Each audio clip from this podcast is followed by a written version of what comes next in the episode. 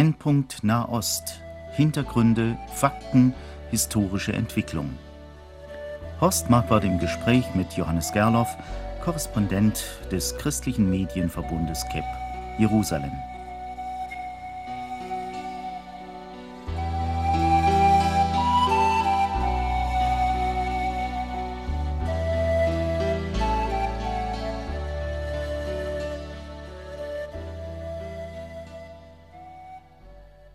Umgang mit der Prophetie. Das soll heute unser Thema sein. Johannes Gerloff, wenn man die alttestamentlichen Propheten liest, ich bin zum Beispiel im Augenblick bei Hesekiel, ich bin überrascht und mitunter auch erschüttert, mit welcher Intensität da einzelne Männer ihr Volk gerufen haben, zu Gott gerufen haben, zur Besinnung gerufen haben. Aber das Volk hat sich selten rufen lassen. Eigentlich könnte man ja sagen, ist die ganze Geschichte Israels eigentlich eine Geschichte des Ungehorsams. Gottes Volk wollte nicht den Weg gehen, den Gottes führen wollte. Wie steht eigentlich ein durchschnittlicher Israelit zu dem, was Gottes Wort über ihn und seine Zukunft sagt? Das ist sehr schwer zu sagen, weil ich nicht in das Herz der Israelis sehen kann und es, selbst eine Umfrage, denke ich, würde an diesem Punkt nicht die Wahrheit zutage fördern. Ich habe bei Freunden, bei guten Freunden festgestellt, dass sie immer wieder betonen, wie säkular sie sind.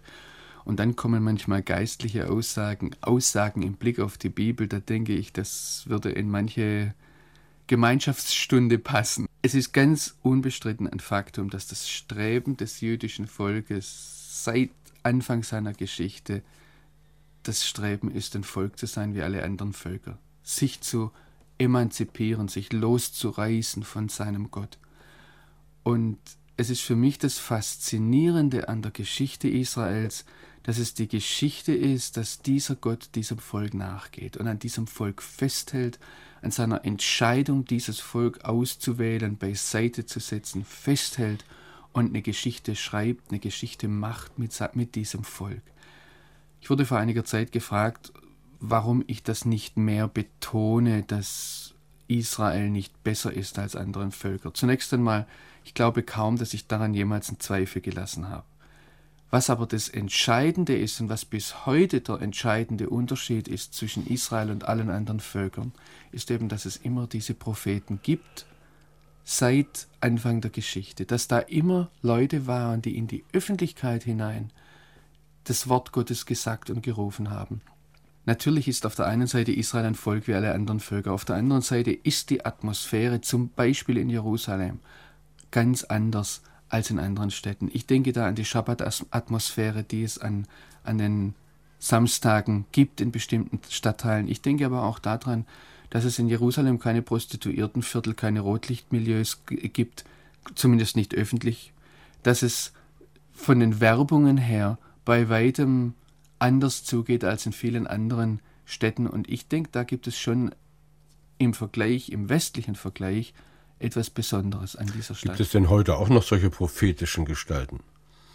Ja, ganz zweifellos. Es gibt Gestalten, die versuchen, das in, in ihr Volk hineinzurufen. Und wenn wir zum Beispiel, ich möchte den jetzt nicht zu positiv darstellen, aber nur als ein Beispiel bringen, den Rabbi Menachem Schneerson, der ja als ein Messias-Anwärter verehrt wird von der Chabad-Bewegung, der jetzt aber über 90-jährig gestorben ist vor ein paar Jahren in New York, eines seiner Hauptverdienste ist, wenn man mit den Leuten spricht, nicht etwa, dass er eine Wundergestalt war, sondern dass er auf ganz einzigartige Weise die Torah, das Wort Gottes, in sein Volk hineinbringen konnte und die Leute interessieren konnte, zurückführen konnte zum Wort Gottes. Und solche Gestalten gibt es schon. Nun möchte ich ein bisschen abheben, auch auf Prophetie hier unter uns. Es ist ja während der Zeit des Kalten Krieges, so also ich denke jetzt mal an eine Zeit vor 20, 25 Jahren, gab es ja eine Blüte prophetischer Literatur hier unter uns. Aber man hatte den Eindruck, dass nach der Lösung des Ost-West-Konflikts diese ganze Prophetie umgeschrieben werden muss. Da sind ja doch eine Menge falsche Vorhersagen gewesen. Ja, und leider ist es so, dass ganz viele Leute sich da enttäuscht zurückziehen und nach dieser Erfahrung sagen, ja, dann hat es wohl überhaupt nichts auf sich und lassen weite Teile der Bibel brachlegen. Ich persönlich denke zunächst einmal, wir sollten festhalten, dass weite Teile der Bibel prophetisch sind und wir sollten die kennen, wir sollten die nicht einfach zur Seite schieben, weil wir hier schlechte Erfahrungen gemacht haben und weil sich vielleicht manche Väter im Glauben, und ich sage das bewusst so mit aller Hochachtung, weil sie da uns auf eine ganz offensichtliche Weise gezeigt haben, dass auch ihre Erkenntnis Stückwerk war. Ich denke, wir sollten daraus lernen. Und eine Schlussfolgerung, die ich daraus ziehe, ist zum Beispiel, dass ich versuche, sauberer zu trennen zwischen dem, was ich auf der einen Seite politisch erkenne und auf der anderen Seite biblisch sehe. Das bedeutet für mich, dass ich zunächst einmal versuche, die politische Entwicklung zu verstehen, als gäbe es keine Bibel. Dass ich nicht zuerst die Bibel habe und dann frage, wo finde ich jetzt da und dort Entwicklungen oder Anzeichen, die ich biblisch einordnen kann. Da besteht die Gefahr, dass ich mir, dass ich mir eine Brille aufsetze und dann die politische Entwicklung oder auch politische Gestalten nur unter diesem Aspekt sehe und ganz weite Teile, zum Beispiel ihres Charakters, ihrer Biografie oder auch ihres Handelns, einfach ausschalte. Und ich denke, das sollten wir uns gegenüber, uns selbst gegenüber ehrlich sein. Und das, was wir anderen vorwerfen, dass sie die biblischen Aspekte nicht sehen, dass wir da uns selbst kritischer sehen und auch darum bitten, im Gebet bitten, Herr, öffne mir die Augen, dass ich sehe, wie eine Entwicklung wirklich einzuschätzen ist. Es geht hier nicht darum, Gott auszuschalten, sondern es geht darum zu sagen, Herr, zeig mir, was hier wirklich passiert. Und gerade im Blick auf den äh, Ost-West-Konflikt, ja, da, das sehe ich auch, da haben sich viele unserer Glaubensväter, sei es im Pietismus, sei es in der evangelikalen Bewegung, aber auch in der charismatischen Bewegung, haben sich da verrechnet, haben offensichtlich Falschaussagen gemacht. Wobei man auch sagen muss, ich denke im Blick auf Russland, nur weil Russland in einer Krise ist, weil das Sowjetreich zerfallen ist, bedeutet das nicht, dass es machtlos ist. Und ich denke, dass dort sehr schnell eine neue Macht aufsteigen könnte, weil die, das, das Militärpotenzial und auch das Potenzial an Menschen zum Beispiel ist nach wie vor dort gegeben. Man hat es ja schon immer echte und falsche Prophetie gegeben. Und man hat, äh, ja, kann das aus der Bibel selbst ja ersehen, dass sich echte Prophetie nur dann äh, erweist, wenn es eben in der Rückschau stimmt, was die Propheten gesagt haben. Was biblische Prophetie uns gesagt hat, ist ja nachprüfbar, weitgehend. Und manches ist noch im Dunkeln. Wie stellen wir uns denn nun gegenüber der erfüllten Prophetie und der noch nicht erfüllten? Wo liegt die Grenze? Was, was ist erfüllt, was ist noch offen? Also ich würde da zunächst einmal auch dazu Vorsicht mahnen, denn die Propheten, die gerade gegen falsche Propheten vorgegangen sind, wie zum Beispiel der Jeremia, ähm, vieles in seiner Prophetie ist noch nicht erfüllt. Und wenn man jetzt sagen würde, das müsste jetzt aber nach zweieinhalb Jahrtausenden erfüllt sein, dann wäre Jeremia als falscher Prophet erwiesen. Und ich denke, das sollten wir auch im Blick auf, auf Aussagen, die von anderen Leuten vielleicht in unserer Zeit gemacht werden, vorsichtiger damit umgehen, nicht gleich sagen, das ist ein falscher Prophet, sondern sagen, ist das, ähm, hat er sich vielleicht an bestimmten Aspekten getäuscht. Aber vielleicht haben wir eine ganz falsche, äh, ganz falsche Auffassung davon, was Prophetie eigentlich will. Ich habe manchmal den Eindruck, wir, wir hätten gerne, dass Prophetie uns einen genauen Fahrplan der Zukunft gibt. Und ich vergleiche das manchmal damit, mit der Frage, ist Prophetie eine Landkarte, wo wir genau spekulativ hier am grünen Tisch sitzen können und ähm, sagen können, da liegt diese Stadt und da führt diese Straße und dort steht diese Tankstelle? Oder ist Prophetie nicht vielmehr eine Wegbeschreibung? Und ich nehme dieses Beispiel manchmal und sage, stellt euch vor, zum Beispiel bei einem Vortrag, ähm, ich würde jetzt jedem eine Wegbeschreibung geben und ich lese dann gern manchmal eine Wegbeschreibung vor, die ich bekomme, zum Beispiel, um dorthin zu kommen. Also da muss ich die B49 so und so weit fahren, bis eine Tankstelle kommt, dann biege ich rechts ab, dann kommt ein Baum, da gabelt sich's. Wenn ich die, so eine Wegbeschreibung Leuten geben würde, geben würde und sagen würde, jetzt mach danach eine Landkarte, dann hätte ich nachher, ich habe zum Beispiel zehn äh, Zuhörer, dann hätte ich zehn verschiedene Landkarten. Aber wenn sich jeder an diese Wegbeschreibung hält, dann würde jeder von uns am Ziel ankommen, auch wenn er ganz unterschiedliche Vorstellungen hat. Und ich habe den Eindruck, dass Prophetie eher als Wegbeschreibung gedacht ist, die den Gehorsam fordert, wo wir manches erst sehen, wenn es eintrifft oder wenn wir hinkommen. Und da denke ich, sollten wir in unseren Aussagen vorsichtiger sein und uns da mehr drauf einstellen. Und dann öfters vielleicht mal sagen, ich weiß es nicht. Haben Sie auch festgestellt, dass es in Krisenzeiten ein wachsendes Interesse an Prophetie gibt? Ich denke, das ist ganz natürlich, wobei ich sagen muss, seit wir als Familie auch in einer extremen Krise leben, seitdem wir Krieg miterleben, ist für uns zum Beispiel das, was Gott uns in den Psalmen zusagt, die, die mutmachenden Worte dort oder die, der, der ganze Aspekt des Festhaltens am himmlischen Vater auch, ohne jetzt genau zu wissen, wo es hingeht, noch sehr viel wichtiger geworden. Ich, mir persönlich fällt es vielleicht sehr viel schwerer, prophetische Einordnungen vorzunehmen, seit ich sie vor Ort selbst miterlebe, als äh, vorher, wo ich doch sehr viel mehr Abstand hatte, zum Beispiel von hier, von Deutschland aus. Natürlich ist es auf der anderen Seite so, dass wir auch in Israel dieses Phänomen der Prophetie haben und das immer wieder im, im vergangenen Herbst zum Beispiel waren überall Plakate, die Harmageddon oder die, die, die, die Schlacht von, von Gog und Magog angekündigt haben für den Oktober letzten Jahres, die dann, wenn ich sie nicht übersehen habe, nicht eingetroffen ist. Ja, es hat ja selten jemand von diesen selbsternannten Propheten, so will ich sie mal nennen, den Mut gehabt zu sagen, da habe ich mich geirrt. Ich denke, das liegt in der menschlichen Natur, dass ja. wir das gerne übersehen. Wobei ja zu ertragen wäre, wenn einer sagt, meine Erkenntnis im Augenblick ist so und so oder ich könnte mir vorstellen, dass es so und so ist, dann ist das ja leichter zu ertragen, als wenn einer das so wie ein Wort Gottes redet. Ich halte es für ganz wichtig, dass wir den Unterschied sehen, der zum Beispiel da ist zwischen alttestamentlichen Propheten und Prophetie im Neuen Testament. Im Alten Testament waren es einzelne Menschen, die herausgerufen waren von Gott, die mit dem Heiligen Geist oder durch den Heiligen Geist bevollmächtigt wurden, die praktisch allein standen. In, seit Pfingsten ist der Geist ausgegossen auf eine Gruppe, auf die Gemeinde. Und da sind Propheten immer eingebunden in die Gemeinde. Und da würde ich, wenn ich jetzt meine, ich hätte eine prophetische Begabung oder eine prophetische Berufung, ich würde nicht auftreten mit dem Anspruch, so spricht der Herr, sondern ich würde zum Beispiel sagen, ich sage das jetzt mal mit unseren Worten heute, dass ich sagen würde, ich habe den und den Eindruck, was denkst du, lieber Bruder, dazu? Und dann ergibt sich etwas aus der Gemeinde heraus. Und wir sehen das zum Beispiel auch im Sprachgebrauch des Neuen Testamentes. Da ist mehr davon die Rede, dass einer sagt, ich bin Apostel Jesu Christi. Und das erweist sich dann im Lebensvollzug, als im Neuen Testament steht niemand auf und sagt, so spricht der Herr. Da ist ein gravierender Unterschied da und ich denke, den sollten wir auch in unseren Gemeinden und in unserem Umgang mit Prophetie heute wahrnehmen. Und ich würde mir sehr viel mehr wünschen, dass wir als Gemeinde prüfende und mündige Gemeinde sind, und dass wir das nicht einzelnen Experten überlassen. Ja, und wenn Sie von der neutestamentlichen Prophetie reden, müssten wir ja sicher auch sagen, dass wir eigentlich bewahrt bleiben müssten davor zu meinen, Prophetie sei nur immer äh, Vorherbestimmung der Zukunft, mehr oder richtige Analysen zu geben.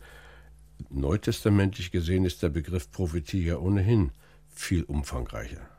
Ich würde Prophetie nicht als Vorhersage der Zukunft bezeichnen, sondern ich würde es als Standortbestimmung bezeichnen. Dazu gehört, dass wir ein Ziel vor Augen haben, das in der Zukunft liegt. Dazu gehört, dass dieses Ziel auch eine, eine Linie hat, auf, durch, über die man es ansteuert. Das heißt, es schließt die Zukunft nicht aus, aber es schließt die Vergangenheit mit ein, es schließt eine Geschichtskenntnis mit ein, es schließt eine nüchterne, sachliche Standortbestimmung von heute ein. Und ich denke, das ist auch der, das Ziel der Prophetie, dass wir wissen heute, wo stehe ich. Und das Ziel ist nicht, dass ich genau sagen kann, was morgen passiert, sondern das Ziel ist, dass ich für heute eine klare, geistgewirkte Entscheidung treffen kann, die sich dann im Morgen als richtig erweist kann man gerade in den Kreisen gläubiger Christen sehr oft hören, wir sind in der letzten Zeit.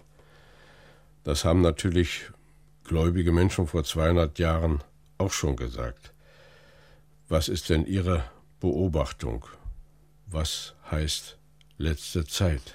Wenn ich das Neue Testament richtig verstehe, und wenn ich die, die Gesamtaussage des Neuen Testamentes, auch die Gesamt, ich möchte einmal sagen, die Gesamtatmosphäre, in der ein Paulus, in der ein Johannes, ein Petrus und Jesus selbst gesprochen haben, dann muss ich sagen, die letzte Zeit ist angebrochen mit Pfingsten. Und von daher erstaunt es mich nicht, dass es diese Endzeitstimmung vor tausend Jahren gab, erstaunt es mich nicht, dass es diese Endzeitstimmung heute gibt und die Endzeit dauert seit 2000 Jahren. Und wir sollten die Bereitschaft haben, so wie Paulus sie hatte. Ich denke, dass wir heute schon 2000 Jahre näher am, an der Wiederkunft Jesus sind, als das der Paulus war. Aber auf der anderen Seite würde ich da jetzt auch nicht so viel Gewicht drauf legen, dass wir heute in einer ganz speziellen Weise in der Endzeit leben. Es wird dann natürlich argumentiert, dass aber äh, etwa im Matthäusevangelium Kapitel 24 ja eine ganze Reihe von Zeichen der letzten Zeit genannt sind, zunehmende Kriege und, und Teuerung und Erdbeben und falsche Christusse. Und dann sagen Menschen, das ist doch heute alles in einem solchen Ausmaß wie nie zuvor. Ich nehme in letzter Zeit manchmal den Propheten Zacharia um zu fragen, was hat der Prophet gesehen. Und wir sehen in Sacharja 9 zum Beispiel im Vers 9, dass, der, dass Jesus auf einem Esel reitet, dass er der, der Messias der Niedrigkeit ist. Und im Vers 10 heißt es dann direkt in Sacharja 9, dass er den Völkern Frieden gebieten wird, dass er den Kriegsbogen in Ephraim zerbrechen wird. Ich sage dann oftmals, ich lebe heute in Ephraim und ich sehe, dass der Kriegsbogen nicht zerbrochen ist. Das heißt, zwischen diesem einen Vers 9 und dem Vers 10 liegen 2000 Jahre. Und es wird ein direkter Zusammenhang hergestellt zwischen dem Jesus, der einzieht in Jerusalem auf dem Esel, und dem Jesus, der den Völkern Frieden gebietet. Und ich könnte mir persönlich vorstellen, dass wir hier unsere Sicht korrigieren müssen und nicht alles auf zwei Wochen in der Endzeit vor der Ankunft Jesu erwarten müssen, sondern sehen müssen, was hat sich in den vergangenen Jahren, Jahrzehnten, vielleicht sogar Jahrhunderten erfüllt. Und worauf zielt das ab? Ich kann mir sehr gut vorstellen, dass wir kurz vor der Wiederkunft Jesu stehen. Ich kann mir sehr gut vorstellen, dass gerade auch die Entstehung des Staates Israel ein ganz besonderes Zeichen ist. Aber ich würde hier zur Nüchternheit raten und ich denke, es tut uns nur gut, wenn wir nüchtern oder wenn Jesus uns nüchtern hier trifft, in jeder Hinsicht und nicht ähm, in irgendeiner Form schwärmerisch. Im Christentum sollte eigentlich die Erkenntnis und das Wissen um das letzte Gericht wach sein. Aber wir stellen fest, eigentlich auch seit Jahrzehnten, muss ich zu sagen, seit Jahrhunderten, dass gerne dieser Aspekt der Predigt und der biblischen Aussage unterschlagen wird oder nicht die Beachtung findet, die das eigentlich finden sollte. Wie ist das im Judentum? Gibt es da eigentlich auch solche erkennbaren Endzeiterwartungen, Gerichtserwartungen? Ich denke, dass im Judentum vor allem auch durch die Konzentration auf die, auf die Gebote der ganze Aspekt, dass wir vor Gott verantwortlich sind für unser Handeln und dass wir uns einmal vor Gott verantworten müssen, sehr, sehr gegenwärtig ist. Das ist ein Aspekt, der auch vielen orthodoxen Juden eine Ruhe gibt, weil sie wissen, Gott hat das letzte Wort. Das ist eine ganz eigenartige Sache, die ich immer wieder erlebe, wenn ich mit zum Beispiel orthodoxen jüdischen Siedlern zusammenkomme, was für eine Glaubenszuversicht die haben. Obwohl sie in einer politisch, menschlich, wirtschaftlich auch oftmals aussichtslosen Lage leben, bringen sie eine Glaubenszuversicht, ich sage es jetzt mal so menschlich, bringen sie diese zustande. Ich denke, sie wird ihnen gegeben. Aber das, das kommt genau daraus, weil sie wissen, am Ende der Geschichte steht der Herr der Geschichte, der uns natürlich zur Rechenschaft zieht, der aber vor allem diese Welt neu schaffen wird. Und ich denke, wir sollten diesen Aspekt zusammenpacken. Gott ist derjenige, der als Richter dasteht, der diese Welt richten wird, der aber diese Welt durchs Gericht aufrichten wird, neu schaffen wird. Und dieser Aspekt gehört zusammen. Wir verlieren oftmals, indem wir das Gericht in den Hintergrund tre äh, treten lassen, oftmals auch die Hoffnung, die mit dem Gericht verbunden ist, die, die von der biblischen Botschaft her mit dem Gericht verbunden ist.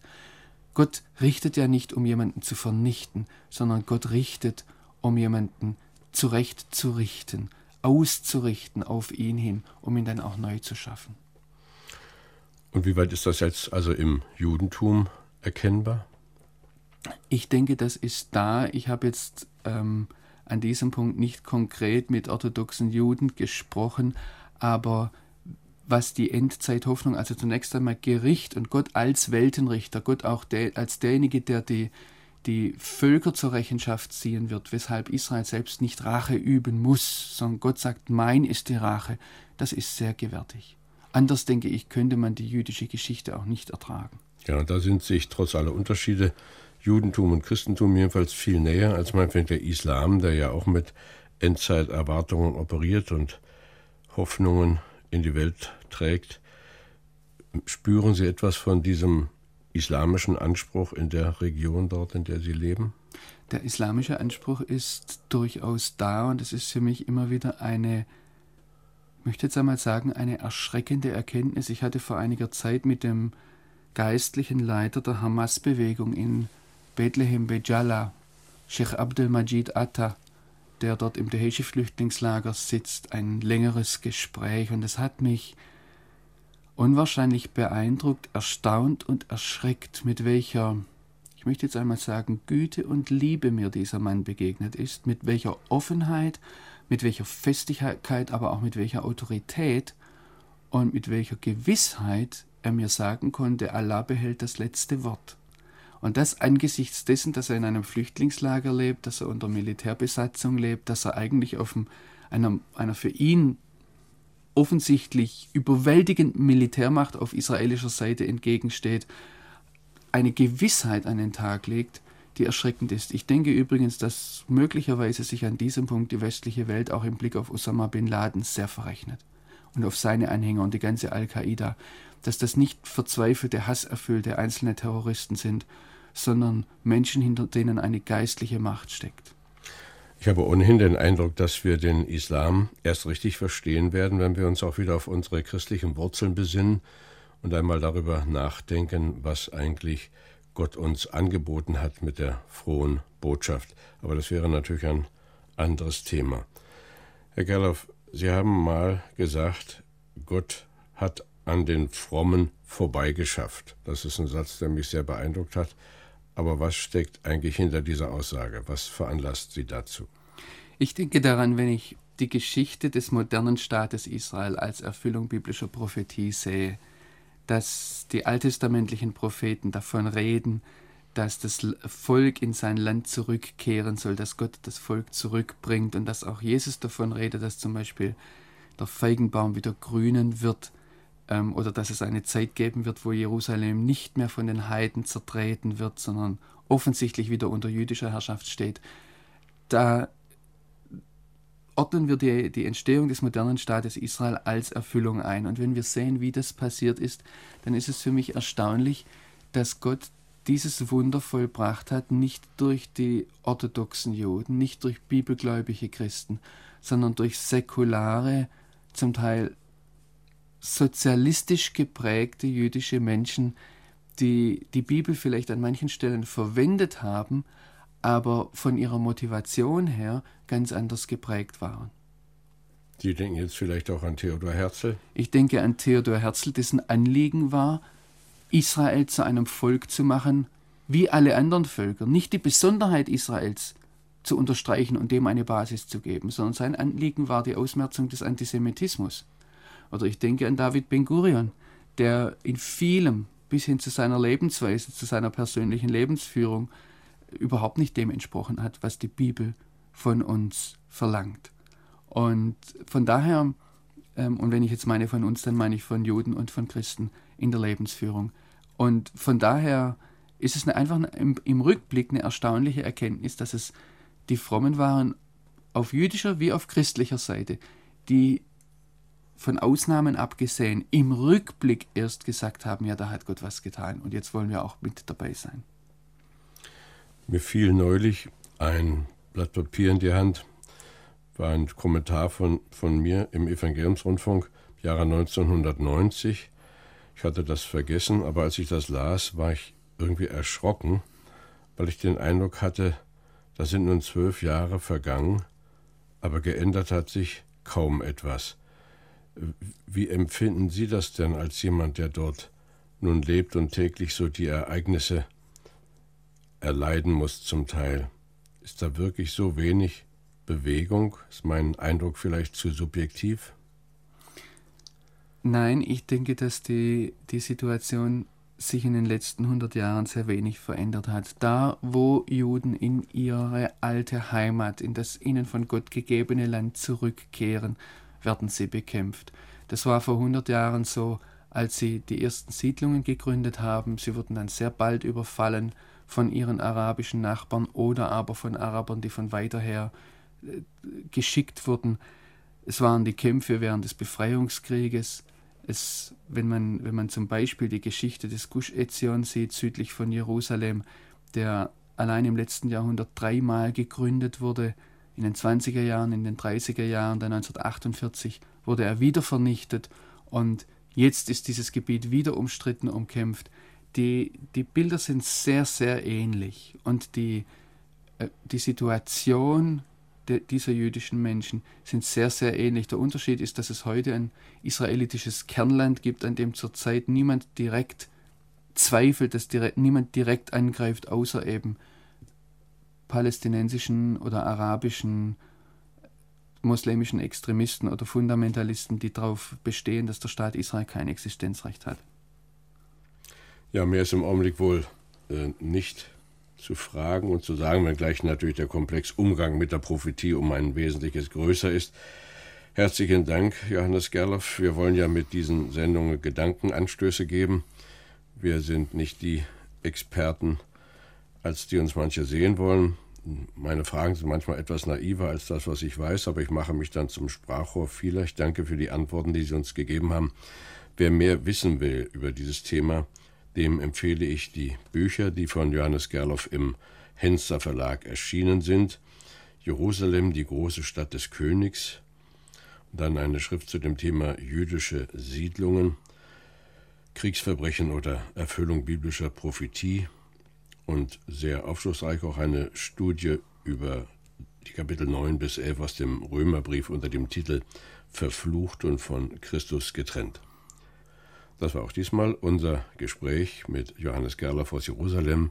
Brennpunkt Nahost. Es sagt auf Wiederhören in der Technik Wilfried Rühl und am Mikrofon Horst Marquardt.